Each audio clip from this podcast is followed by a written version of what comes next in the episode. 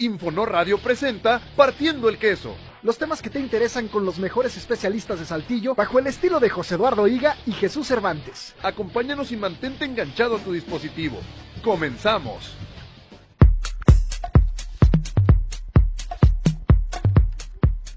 Muy buenas noches, qué gusto saludarles en este lunes. De verdad que ya no sé ni qué día es, 2 de marzo, ¿no? 2 de marzo del 20. Sí, señor, se está yendo como auténtica espuma este inicio. Fíjate, marzo ya, muchachos. Y nos tocó año bisiesto y ni cuenta me di. La verdad, fíjate, normalmente cuando es un año eh, de estas características, siempre anda uno fijándose en el 29 de febrero, ¿no? Y ahora, se los prometo que ni cuenta me di que hubo 29 de febrero. O sea, está de verdad bastante bastante acelerado el ritmito. Que cayó en fin de semana también. ¿no? También, sí, es también, pero siempre de verdad, o sea, a mí es algo que me encanta el año bisiesto y este, te lo juro que ni, ni atención le puse. Entonces, bueno, pues así está la cosa ya. El tercer mes de este 2020. ¿Serán los años, José Eduardo? Sí, señor. De nosotros, digo el, yo, que el, se nos va cada vez más rápido. y la verdad, se van volando. Pero bueno, lo que no se va volando son las ganas de estar acá con ustedes, como cada lunes partiendo el queso. Mi nombre es José Eduardo Higa. Y yo soy Jesús Cervantes. Y os voy a contar las formas de contacto a través del Twitter, arroba José-Higa, arroba Jesús Serflo con C, arroba Infonor, arroba Infonor-Radio. Ahora sí, mi queridísimo Jesús Cervantes, la es que estoy muy emocionado porque pues los invitados de hoy siempre nos han dado unos programones, así que vamos con ello. Buenas noches. Antes quiero aprovechar, ver, José Eduardo, para saludar y agradecer a toda la gente que nos escucha por Spotify o cualquiera de las aplicaciones este, en donde tenemos colgado nuestro podcast. Invitarlos a que, si les gusta, compartirlo. Eh, con los amigos, con la gente que quieren, y si no les gusta, pues con la gente que no quieren, ¿verdad? Así, Así es, dicen, o sea, que ustedes compártenlo con todos, o sea, ya sea para que les haga bien o para que les haga mal, Totalmente. ¿no? pero ustedes compartan. No, esperemos que, les, que lo disfruten Oye, mucho. Partiendo el queso en Spotify, mi querido Jesús, me, me salvaste el pellejo. Eh, partiendo el queso en esa plataforma y también estamos en iBox, esta también plataforma española de la más poderosa en cuanto a podcast a nivel hispano, vamos a decirlo, hispanohablante, ¿no? Uh -huh. Porque iba a decir Hispanoamérica, pero pues no, porque realmente es española, entonces no, no, aplica. Mi querido Jesús Cervantes, pues ya tenemos aquí a los invitados de hoy. Oye, por cierto, antes de, de cualquier otra cosa, ¿qué rola acaba de sacar? Y esto es en la recomendación musical, pero dura ocho minutos, entonces no la voy a poder poner. Eh, la rola de René de Residente, se los juro que está, pero para oírla un par de veces y, y meditar bastante. ¿eh? Es, eh, es, espectacular. Es un tema que habrá que tratar ahorita. Nuestros invitados nos comentarán si quieren eh, alguna algo de eso. A mí lo que me preocupa, me gustó mucho. Se, se, me hace muy padre que se visibilice las cuestiones de que cualquier persona podemos estar en una eh, en una cuestión de depresión o vamos la salud mental es una cosa de todos. Pero también me preocupa que se romantice la depresión. Ah, no, sí, no sí sé. total, total. Pero Estoy bueno, esta noche nos acompañan aquí en cabina y quiero saludar con mucho gusto a la doctora Gabriela de la Peña Astorga. Ella tiene un doctorado en antropología por la Universidad de Barcelona. Le agradecemos mucho que esté aquí con nosotros, profesora investigadora de la Universidad Autónoma de Coahuila. Buenas noches, no, al Gaby. contrario, yo encantada de estar aquí por no sé qué ocasión. Yo creo que va a ser como la, tercera, quinta, ¿no? Tercera. Bueno, mira, Creo que pues la tercera. Por ahí vamos, porque has venido a distintos espacios distintos, aquí, ¿verdad? entonces Sí, eh, pues. es un placer siempre tenerte el queso, contrario. yo creo que es la tercera Sí, que viene. ok. Sí. No, pues encantadísima, imagínense. Bienvenida. Feliz de estar aquí. También nos acompaña el doctor Miguel Sánchez Maldonado. Él es doctor en, eh, hizo un doctorado en estudios humanísticos por el TEC de Monterrey con especialidad en comunicación y eh, también es profesor investigador por la, en la Universidad Autónoma de Coahuila. Miguel, qué gusto tenerte acá. Igualmente, buenas noches. Este, qué gusto que me hayan invitado nuevamente. Este, no, no tantas veces como Gaby. Yo creo que esta es mi segunda, La este, segunda, mi segunda tuya, vez. sí. No, Sí, ahí la no, llevamos. tienes Vamos bien El otro lunes vienes otra vez. Otra vez vengo, sí. Nos emparejamos el otro Nos lunes. ¿no? emparejamos, exactamente. Sí, no, porque nos esforzamos, hombre, total. siempre es bien divertido platicar con ustedes. Ah, al contrario, eh, el gusto es de nosotros y qué padre que estén acá. Hoy vamos a estar platicando sobre movimientos sociales. Eh, viene en próximos días, y ya ha sucedido a lo largo de, estos, de estas semanas, movimientos que tienen que ver con el tema de mujeres, pero en nuestro país, digamos, la cuestión de las manifestaciones, las protestas, eh, han sido recurrentes a lo largo de la historia. No sé si a partir de los 60 toman como un... Eh, un lugar como más importante para la población. Ya nos platicarán ustedes de eso. Pero bueno, hoy en la noche platicaremos sobre eso, los movimientos sociales.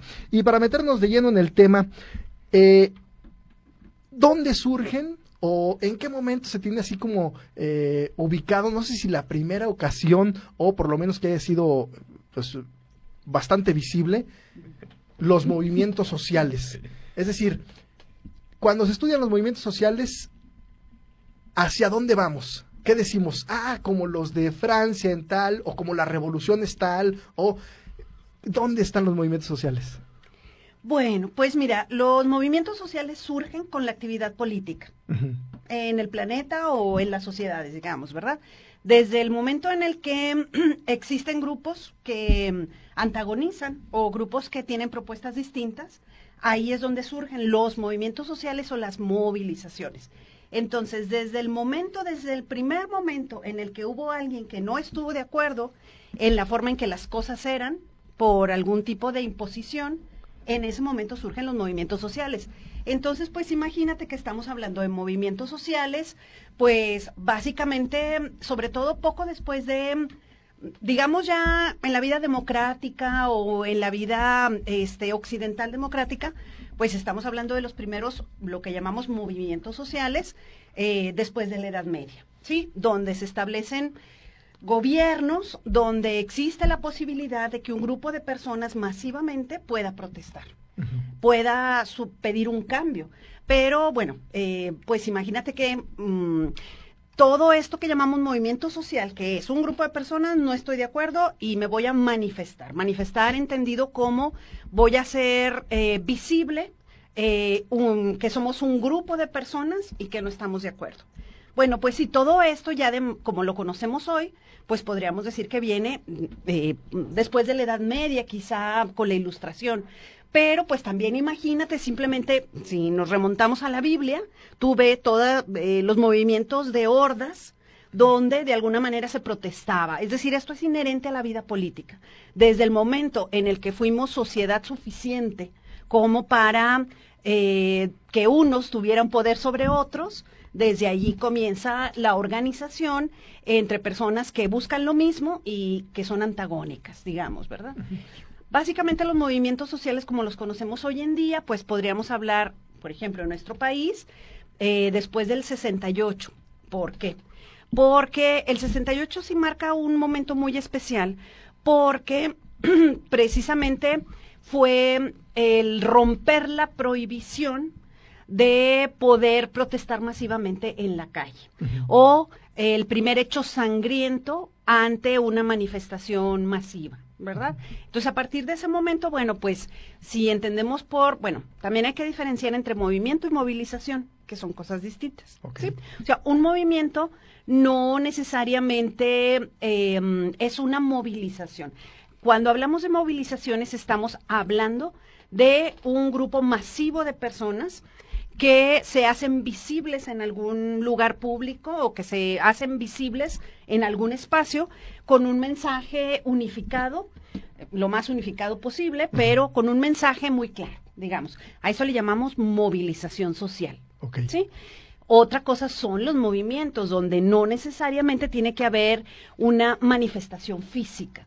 Eh, podemos hablar de micro manifestaciones o de microexpresiones eh, que no tienen que estar ubicados eh, geográficamente en un punto o físicamente en un punto, ¿verdad? O sea, podemos hablar del movimiento feminista y ha habido una serie de movilizaciones eh, entendidas como manifestaciones, como protestas, como a lo largo de los últimos años, por decirlo. Okay. El tema de cuando las mujeres pudieron ejercer su derecho al voto, que me parece que fue todavía antes del 68, no recuerdo si fue el 59, el 60, eso a, eh, ¿qué es el, cómo se le podría llamar el movimiento, la movilización para que eh, las mujeres lo pudieran lograr o eso simplemente pues fue como un decreto eh, al que alguien se le ocurrió.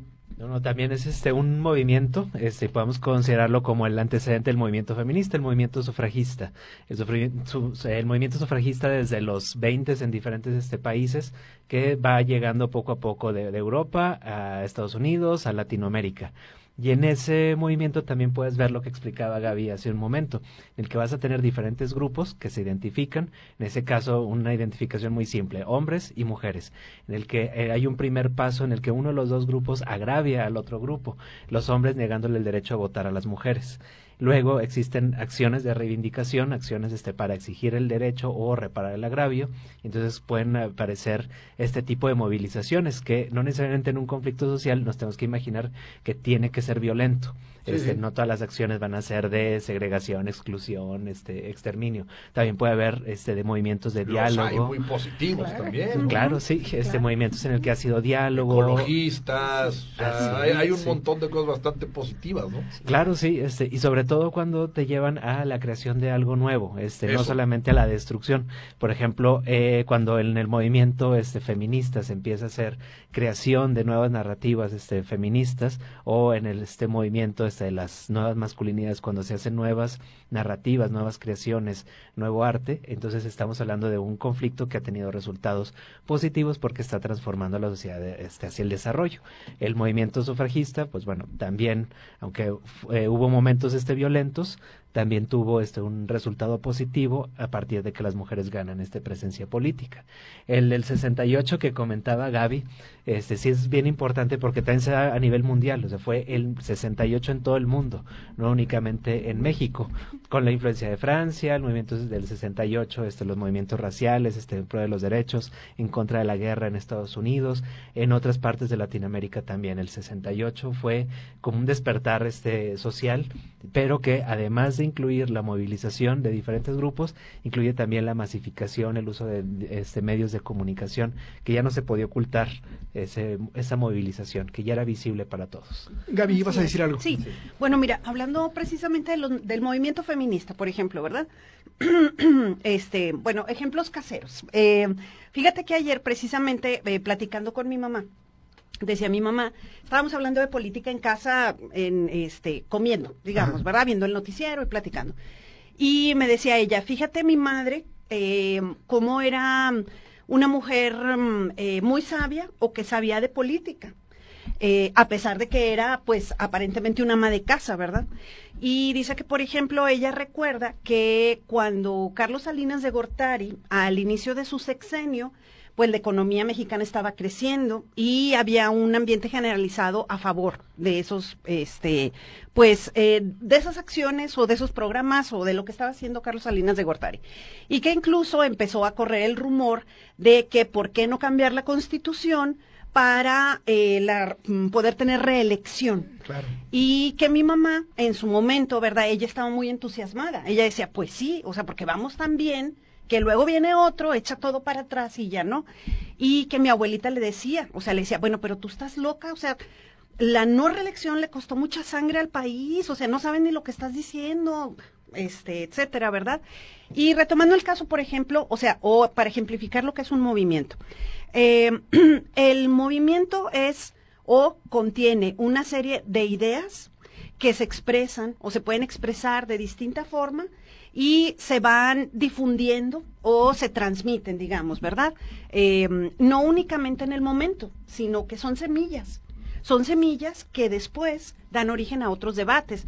Yo, por ejemplo, veo la biografía de mi abuela, este, ella lagunera, ella hija de o de familias ferrocarrileras, mi abuelo era líder sindical, ferrocarrilero, pero, por ejemplo, eh, a mi abuela, ella recordaba mucho lo que fue lograr el voto femenino. Y entonces, por ejemplo, a sus hijos, este, pues les hacía mucho hincapié en que tenían que votar, por ejemplo, ¿verdad? Porque había sido una lucha y que se había ganado. Cosas muy increíbles porque mi abuelita era, mi abuelita era el ser más tierno que se puedan imaginar. Pero mi abuelita se sabía la internacional. O sea, es decir, lo que quiero decir es que un movimiento eh, puede hacerse muy visible o puede alcanzar una cúspide de discusión, digamos, en determinado momento, pero eso no quiere decir que ahí termine. Las ramificaciones, los debates que pueden venir después, los diálogos o como les decía, las semillas, pues de generación en generación esas ideas se van transformando. Algunas obviamente pues em, si las condiciones cambian pues no germinan, por así decirlo, ¿verdad? pero se van transformando y eso es más bien un movimiento, o sea, es una movilización de ideas más que de personas que de alguna manera van ramificando a lo largo del tiempo. Miguel, sí. Sí, así como dice Gaby, el movimiento social tiene un componente ideológico muy importante, que son este, las semillitas que van pasando de generación en generación, pero tiene que haber ese caldo de, cultivo, eh, que haya una estructura suficiente, que haya medios, que haya recursos, que haya una masa crítica para que se pueda hacer la primera movilización y luego ya el movimiento o la transformación social, pero también tenemos que involucrar los cuerpos, desde lo que hacen las personas, la materialidad, de que las personas tomen las calles, eso ya quiere decir mucho, o sea que ya la idea, algo abstracto se volvió algo concreto, o que un artista plasme este, sus ideas en un lienzo, ya es también una expresión este, corporizada este, de, de esa idea que era abstracta nada más. Ahorita lo que mencionas con, eh, con el caso de tu abuela, por ejemplo, Gaby, pues ella tenía la idea, tenía este, el, canto de la, la internacional, pero a lo mejor no llegó a la acción porque no hubo las condiciones en México para que se llegara al movimiento socialista, por ejemplo. Hubo otras condiciones para otros movimientos diferentes. Es. un ejemplo muy cortito el que te voy a dar, el de eh, la primavera árabe estaban todas las condiciones este, ideológicas de eh, la opresión que estaban viviendo este, los países este, árabes en ese momento, pero hasta que aparecen recursos tecnológicos como Twitter, entonces se empieza a facilitar la, la comunicación sin el grado de censura de la comunicación masiva en esos países. Empiezan a circular más rápido las ideas, toman las calles y entonces ya se logra el cambio social. Vamos con algo de música, eh, pero no me quiero ir sin antes eh, lanzar la pregunta con la que quisiera que arrancáramos el siguiente bloque, que es el papel del arte. Ambos mencionaron eh, las manifestaciones también artísticas en los movimientos en los movimientos sociales. ¿Cuál es el papel de las artes, el cine, en su momento también la literatura, actualmente por supuesto también, y vamos, ¿cuál es el papel de, estas artes en los movimientos sociales? Pero antes, Vamos a escuchar eh, la recomendación musical de esta semana a cargo de José Eduardo. Escuchemos quién está partiendo el queso en la música. José Eduardo Higa nos presenta la recomendación musical de esta noche de lunes. Decidí vestirme hoy de negro. Vámonos. Bueno, pues aquí están. Ya sabemos que en Partiendo el Queso hemos puesto muchas fusiones, muchos duetos. A mí en lo particular me gustan por precisamente esta mezcla de estilos que luego derivan en canciones bastante buenas. La verdad, para nada he sido fan de Thalía ni creo que lo seré, pero esta canción. Ya lo José Me ha gustado. bueno, pues yo creo que ha habido una rola de, de Thalía que me ha gustado, es la de Manías, que me parece Escrita por... Escrita que ni siquiera fue escrita por ella, ¿no? Por, por Ornelas, ¿no? Ornelas, sí, señor. Sí, sí. Rebe nos dijo en su momento, José Eduardo. Sí, hombre, y por eso te digo, es la única que me gusta y ni siquiera es de ella, o sea, entonces este, la, cosa va, va grave, pero esta rola está buena, es de estos muchachos, eh, este dueto de hermanos, Río Roma, que pues la han auténticamente roto, han estado partiendo el queso en el tema del pop, de las baladas, sobre todo románticas, en este quizá no intento, pero sí grupos muy parecidos a e, en su tiempo fue sin bandera y creo que ni uno le ha podido llegar a este concepto de duetos. Es muy muy complicado llegarles, me parece que nadie lo ha logrado todavía, pero estos muchachos pues están forjando una carrera interesante y bueno pues ahora les traemos esta rola con Talia que se llama Lo siento mucho aquí en Partiendo el Queso. No te despegues de tu dispositivo, en unos momentos regresamos. Partiendo el Queso.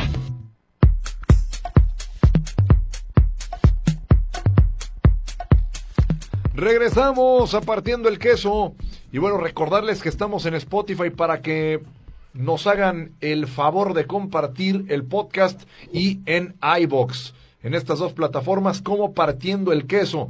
Y bueno, mi querido Jesús Cervantes, tenías una pregunta bastante interesante. Yo sé que tú eres amante del arte y demás. Bueno, yo creo que todos, en algún sentido. Pero tú creo que mucho más que uno. Y le hiciste, plantaste una pregunta bastante interesante. Échale. El papel del arte en los movimientos sociales. ¿Cuál ha sido ¿Cuál es? ¿Ha cambiado el tipo de arte? O sea, no sé si antes era como la literatura y ahora más el cine, no sé, estoy diciendo cualquier cosa. Eh, ¿Cómo ha sido pues el arte? Lo que les digo a mis estudiantes en la clase de semiótica es que un país sin arte es un país que no tiene espíritu. este, porque el, arte es el espíritu del tiempo, del momento, de las personas que, están viviendo alguna situación en particular. Este, puede ser alguna situación de opresión o alguna situación este, de mucho bienestar. Eso te va a hacer generar ideas. Este, el arte es creación, generas cosas de la nada. Ese es el trabajo de los artistas, este, generar cosas de la nada, atrapar las ideas que andan ahí flotando este, para presentarlas.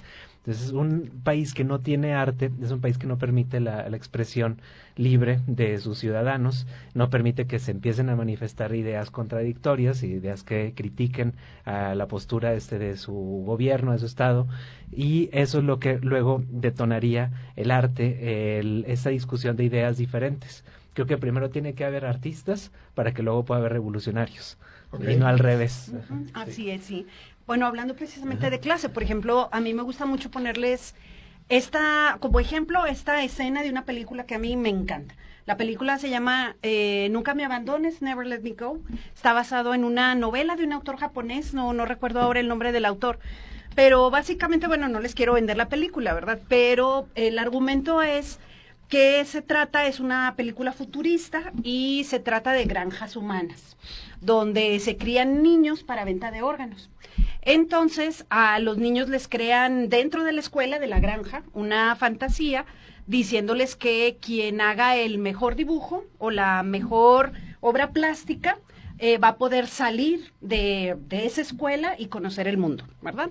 Entonces, los niños se esmeran mucho en, en hacer sus dibujos. Y les hacen creer también que van a entrar a un concurso, nuevamente donde el mejor dibujo es el que sale de la escuela, ¿verdad? Eh, y eh, sigue la película, eh, dos personajes logran escaparse y llegan a, cuando empiezan a, unir hilos, llegan hasta una compradora que habían conocido de su de la obra de arte que ellos hicieron, ¿verdad? E, inocentemente, bueno, ya siendo jóvenes, van y le dicen, este, pues venimos por nuestra libertad, o sea, tú compraste nuestra nuestra obra, tú sácanos de la granja y la compradora pues revela todo el misterio, ya conté toda la película, ¿verdad? Pero es muy bonita y hay mucho más, ya hay mucho más. Ese es como el inicio. Spoiler. Spoiler. No pasa nada. Sí, pero es el principio. Y ella les dice eh, que desafortunadamente los dibujos no eran un concurso. Lo único que eran era una prueba para los compradores de órganos de que efectivamente no eran animales, sino seres humanos quienes tenían en la granja. ¿Sí? Y eso, bueno, nos hace pensar precisamente cómo el, lo que dices, Miguel, un país sin arte es un país sin espíritu, porque es el espíritu, precisamente, esta cuestión de las ideas, los sentimientos, lo que flota, lo, cómo interpretamos lo que está sucediendo, lo que genera el arte. O sea, el arte es la expresión viva de, de, de lo que es propiamente humano, de, los sentimientos. Entonces, sí, efectivamente, un país sin arte es un país sin espíritu, es un país sin, sin crítica, es un país sin contradicciones manifiestas, es, etcétera. Y efectivamente, lo primero que hacen los gobiernos represivos es controlar la producción artística, eso es lo primero. O sea, se empieza a generar una producción en todas las manifestaciones artísticas sin contradicciones y con un mensaje unívoco que generalmente es a favor de, del sistema, ¿verdad? Miguel. Sí, es, este, entonces todo comienza con esta generación de nuevas ideas y se tienen que plasmar materialmente con el arte, pero luego llega un momento también en el movimiento social en el que el arte se convierte en propaganda de ese movimiento social, en que el icono es el símbolo que se esté generando, lo empieza a utilizar cierto grupo. Entonces puede ser también el mismo gobierno el que utilice el arte para transmitir ciertas ideas del movimiento que tuvo, por ejemplo, todo el movimiento muralista. Eh, después de la revolución se toma el arte como una, un modelo de propaganda para este construir este nuevo imaginario de del Estado Nación. Este que me perdonen este los a los que les gustan mucho los murales, son hermosos, pero tenían un propósito político. y, el que no estaba en ese propósito, eh, los, los, artistas eran perseguidos. Exactamente, sí. Llega un momento en el que los mismos artistas decían, este, la vía para este, hacer la revolución es la nuestra pero eran los artistas que estaban dentro del este sistema, del gobierno. con esta visión única, lo que decíamos, ¿verdad? Sí, sí. Hay una peli una serie también que les quiero recomendar este, en Amazon, eh, The Man in the High Castle, El hombre en el castillo. Este, también trata esto de cómo eh, el arte se este, transforma e empieza a inspirar a un movimiento para revolucionar este, a esa sociedad. Es un universo paralelo en el que ganan los nazis, en el que eh, llegan a Estados Unidos y dividen en dos este, el territorio americano eh, entre el imperio japonés y el Reich este, americano. Eh, y empiezan a aparecer ciertas películas este, que motivan a las personas a rebelarse. Y en otra de las temporadas empiezan a aparecer pinturas también que invitan a rebelarse, este, que inspiraban a las personas. Además está la música presente siempre, la música este, del área este, neutral, que era este, música este, como rock, blues, le decían la música este, de los subordinados este, que también inspiraba y empieza eh, a generar ideas en los miembros, este, en los ciudadanos del Reich americano para rebelarse, porque tenían ganas de bailar, tenían ganas de, ser libres, de mover sus cuerpos a un ritmo diferente que no fueran este, la música este, que venía de Europa. Entonces también eso te inspira, el arte te mueve también el cuerpo y genera sensaciones, estimula este, al, actor para que pueda tomar realmente conciencia de lo que está y actuar este, socialmente, tomar las calles. Lo que preguntaba mi querido Cervantes, que me gustaría que retomemos un poco, eh, ¿en qué manifestaciones artísticas vemos eh, realmente la intención de un movimiento social? Eh, vamos, me gustó mucho lo que planteó en el sentido de dónde quizá lo podemos ver más o es realmente una combinación de todas las artes, en todas hay un poco de eso, o si realmente ustedes sí ven alguna inclinación hacia quizá la música, sí, o sea, por alguna disciplina, quizá antes eh, se, se ejemplificaba más en pinturas y quizá ahora ya no es tanto así, quizá ahora ya es más por el tema de la música. ¿Ustedes cómo, cómo lo perciben eso? Yo creo que en todas, pero bueno, últimamente a lo mejor como somos una sociedad cada vez más audiovisual, pues en, en películas últimamente, pero en las series. Eh, la música, eh, también, o sea, mucha música de protesta, que pensaríamos, música de protesta, ah, la de los setentas, pero no, la música de protesta también, este del 2010, este, la música del reggaetón, no necesariamente tiene que ser todo sexual, existen este, algunas... El, mismo Residente, ¿no? El mismo Residente, sí, digamos todo el disco de multiviral este de Calle 13, se este, trata, es música de protesta, aunque sea con ritmo este de, reggaetón. O de las este, las novelas este que cuestionan este que hablan de, de las personas marginadas que, que, hablan del otro también que nos hacen imaginarnos cómo es la otra persona. Y creo que la pintura también a veces criticamos mucho el arte contemporáneo, porque no lo entendemos, son puros garabatos, pero es la generación de nuevas ideas que todavía no estamos en esa estructura para entenderlas, pero poco a poco vamos entendiendo cómo es una crítica a este valores, este, por ejemplo, el capitalismo, al neoliberalismo, a partir de algo tan abstracto, este, empezamos a hacer interpretación de eso para luego tomar acción social. Bueno, un poco yo también complementaría a lo mejor el día de hoy no, a lo mejor no podríamos decir que es propiamente arte, ¿verdad? Pero sí es apropiación y es una expresión en formato, mm, en códigos artísticos, ¿verdad? Pues todo lo que es la generación de infografías, todo lo que es la generación de íconos, hay íconos muy, muy potentes que circulan hoy en día en redes, que es, prácticamente es, es, pues es un gráfico, ¿verdad? Este no es el enorme discurso, por así decirlo, o no es, es el lenguaje este verbal muy desarrollado. Pero el icono está muy cargado y el icono es muy unívoco, o sea, es el significado está allí y circula con mucha rapidez entre eh, grandes poblaciones, porque por ejemplo hay grandes iconos contemporáneos internacionales el pañuelo verde, por ejemplo, si hablamos del movimiento feminista, ¿verdad? El arcoíris. El arcoíris, exactamente. Entonces, este tipo de íconos que circulan mucho en las redes sociales, muy rápido, con un mensaje muy mm, unívoco, sí, Y eh, que son fáciles incluso de reproducir.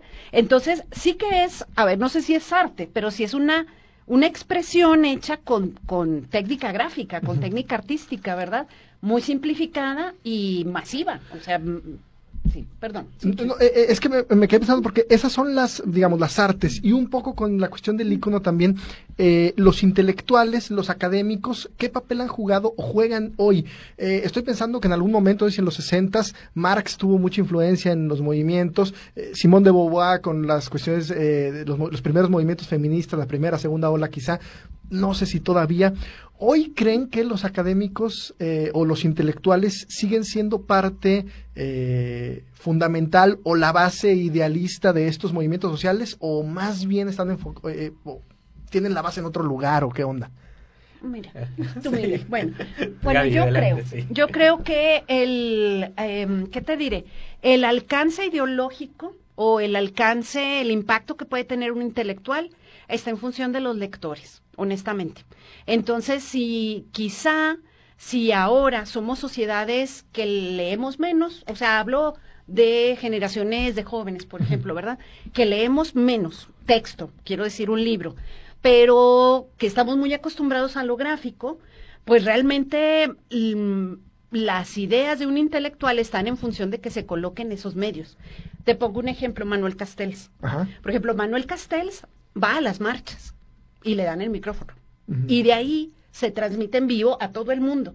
Entonces, claro, o sea, por ejemplo, como intelectual, Manuel Castells tiene sus libros, tiene sus investigaciones, tiene su cátedra, tiene todo, pero en la medida en la que puede difundir sus ideas de manera sencilla, cercana y con grandes alcances, pues en esa medida, pues son las ideas que andan flotando, me explico.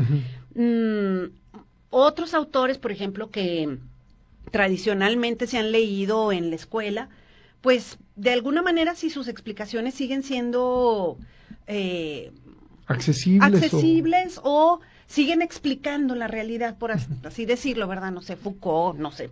Pues se siguen citando, ¿verdad? Pero realmente yo creo que el impacto de un intelectual está en, el, en, el, en la capacidad del público, no en su capacidad ideológica. Exactamente. Me quedé pensando, Miguel, eh, ahorita con lo que decían, no sé qué tanto los nuevos intelectuales o se suman a los intelectuales directores como eh, ah, se me fue el nombre del de Parasite o, Parásitos más bien este sí como los artistas que también son sociólogos o que también son, eh, vamos, o que tienen un discurso social por ahí que pueden ser como eh, quizá la base también de estos movimientos. Sí, este, eh, así como comentaba Gaby, creo que el académico, el intelectual, tiene que ser activista también, o sea, tiene que estar en las manifestaciones, tiene que estar en la calle. no podemos quedarnos nada más en la reflexión, en el estar pensando, porque el trabajo de los académicos, y aquí nos incluimos esto como académicos, eh, es demasiado estructurado. Entonces, eh, depende de las estructuras preestablecidas, depende del sistema educativo, depende de los sistemas de investigación, depende de los conocimientos previos generados. Y, por ejemplo, las evaluaciones. Vivimos atrapados en la estructura y entonces lo que hacemos a veces es reproducir la misma estructura nosotros. Si en, si nuestra vida nos mantenemos dentro de la estructura y no somos agentes también, si no estamos actuando, si no estamos cuestionando esas estructuras, lo que hacemos, por qué lo estoy haciendo y rebelarnos contra lo que estamos haciendo, entonces no vamos a influir tampoco, somos reproductores en lugar de ser productores o disruptores, este, creadores. Eh, recuerdo, el año pasado hubo un seminario de investigación en diseño gráfico aquí en Saltillo, vino un este, investigador de Colombia, Hernando Blandón, entonces me platicaba que él para obtener su tesis de doctorado tenía que escribir un texto pero él es artista, él es diseñador gráfico y estaba haciendo un doctorado en filosofía y entonces a él se le ocurrió, en lugar de hacer una tesis de, palabras en blanco y negro, se le ocurrió hacer un cómic, una instalación, eh, productos de mercancía para explicar los postulados filosóficos de Rancière eh, en cuanto a la rebelión este, del sistema, este, Rancière y Foucault, más o menos contemporáneos. Entonces, cuando lo presenta la propuesta a su comité de, investigación allá en, la, eh, en Colombia, le dicen que no puede presentar eso, que es un mugrero.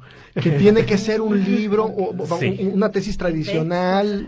Exactamente, eso es lo que hace, arma un texto pero deja todo lo que ya había producido, el texto es nada más para cumplir con el requisito y lo que tiene impacto, lo que tiene influencia, el blog, por lo que lo invitan este a, este a dar conferencias, es eso, el blog, el cómic, la producción que hizo y te explica de manera muy sencilla a la sociedad contemporánea, a los borregos, a los hegemónicos, este, a los críticos todos los conceptos de Rancière están presentes ahí en cuatro dibujitos.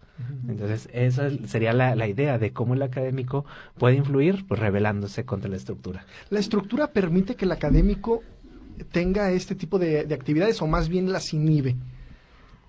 Pues mira, vámonos, Yo creo que depende de cada uno, ¿no? Ya te dijimos con ese silencio.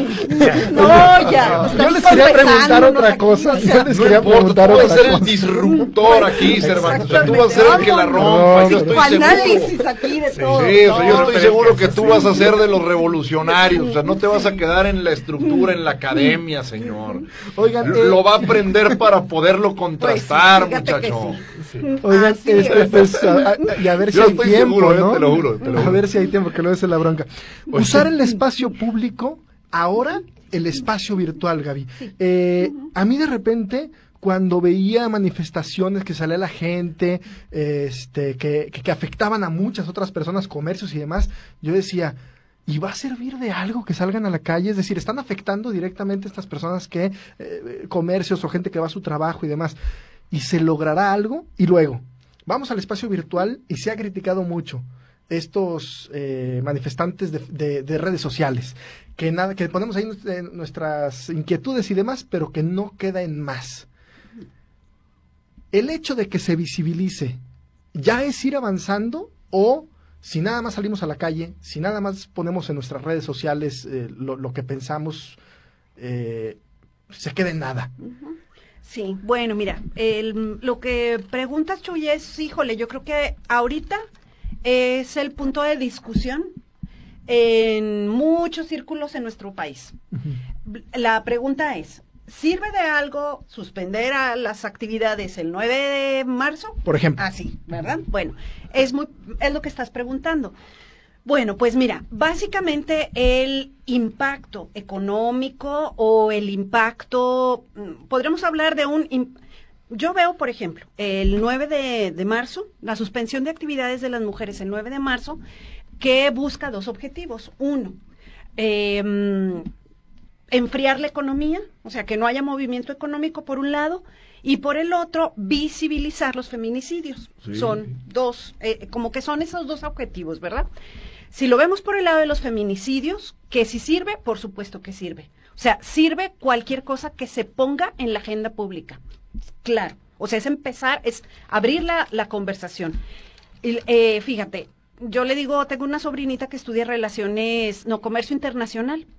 Y bueno, yo mis ejemplos caseros, pero le decía, mijita, lo interesante va a ser. Lo cuenta muy bien porque, porque son cosas concretas, ¿no? Bueno, lo aterrizo. Lo interesante va a ser a ver qué pasa el 10, o sea, el día siguiente. Porque realmente la pregunta que ahorita todos nos hacemos es, ¿va a servir o no? No lo podemos saber, porque no sabemos exactamente cuál va a ser la conducta de, del pueblo mexicano, digamos, ¿no? O sea, la respuesta la tendremos hasta el 10. Entonces, a partir del 10, pues vamos a ver qué se logró o qué se, mm, o, qué se afectó.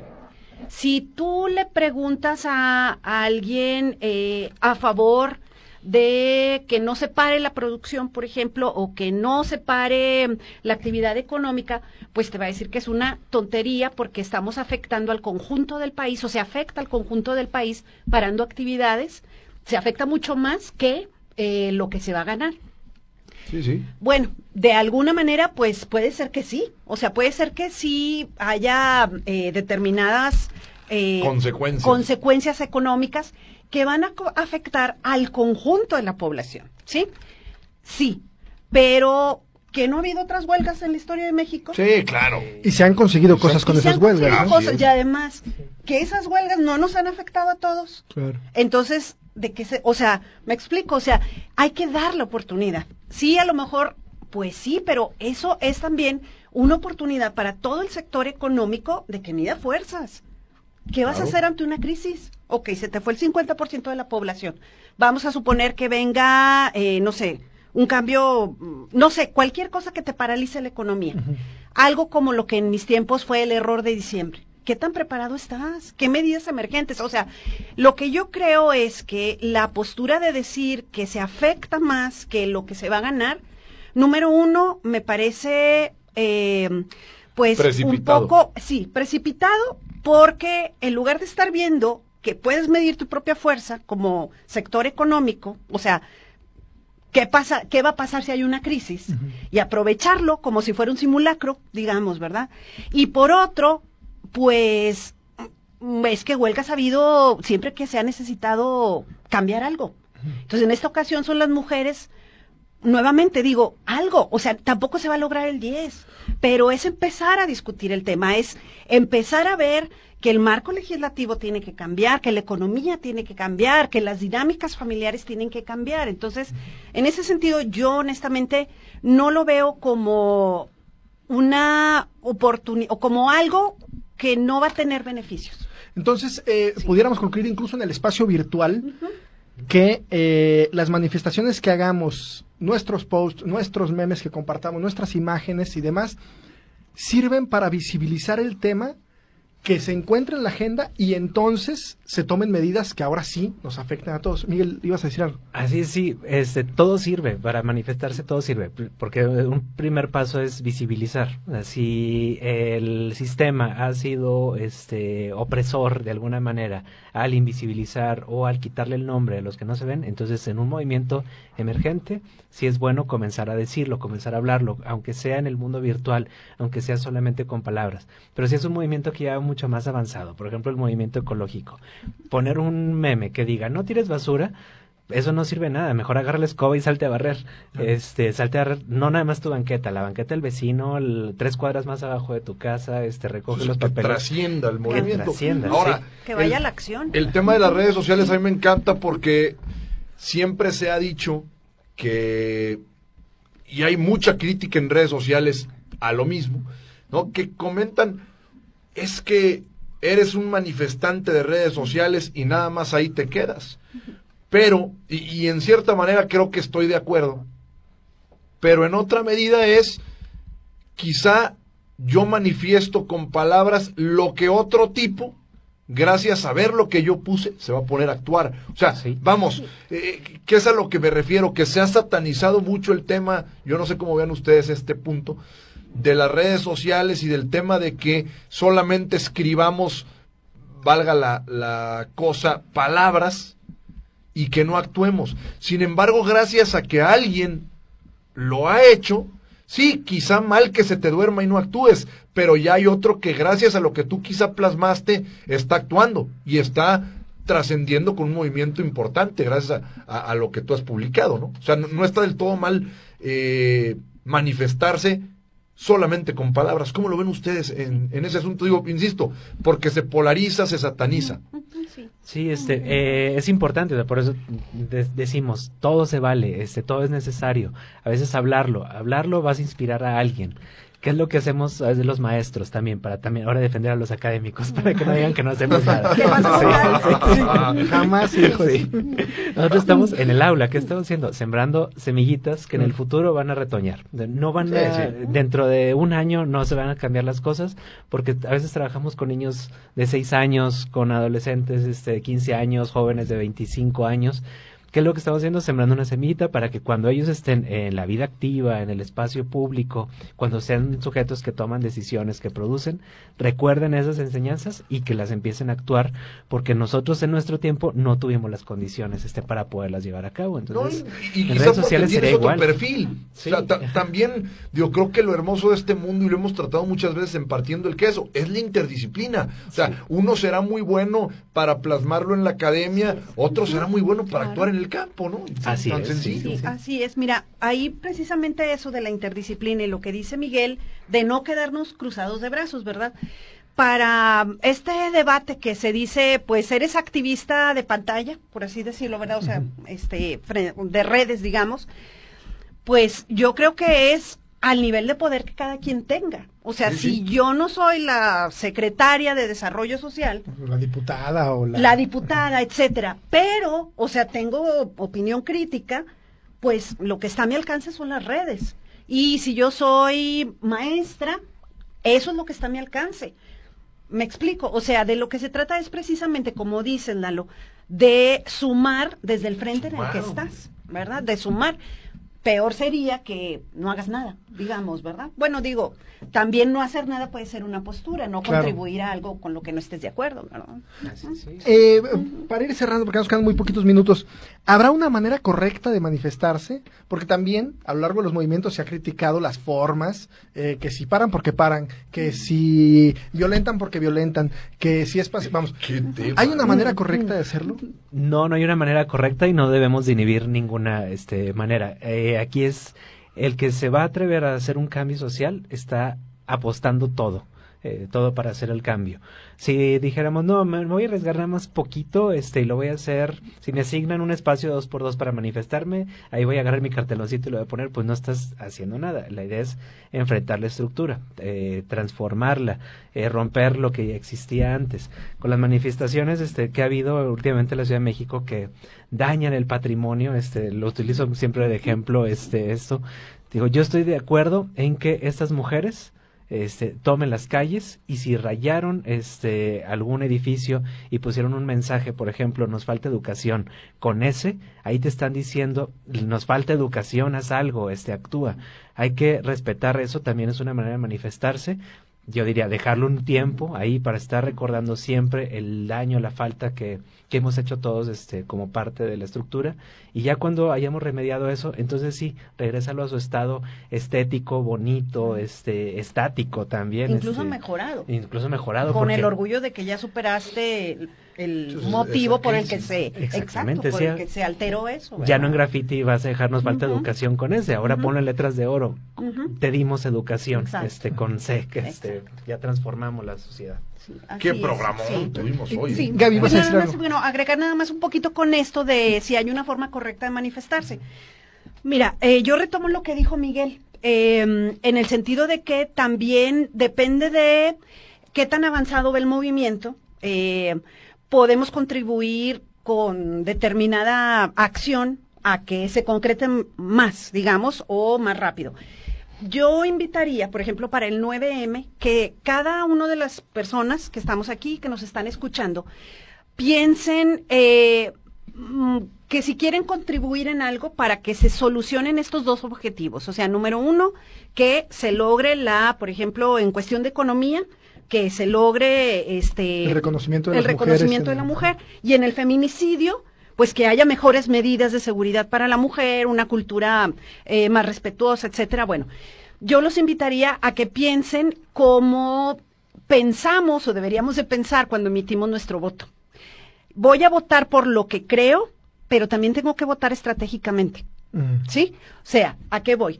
Eh, sí quiero votar por ese candidato, pero ese candidato creo que no va a ganar.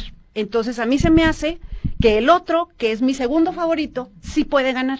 Entonces le doy el voto al segundo, ¿me explico? O salir a pedir las segundas vueltas, ¿no? También que sería como otra otra forma, ¿no? Otra opción. Bueno, todo eso, o sea, lo que lo que hago es la analogía, Chuy, porque tu pregunta es, ¿hay una mejor forma de manifestarse? No, manifiéstate como lo que tú necesites, pero sí estratégicamente. O sea, por ejemplo... no lo hagas por hacerlo, hazlo con un donde objetivo, con un plan. Te voy a decir, donde tú creas que vas a dar en el blanco. Ya. Ah, sí.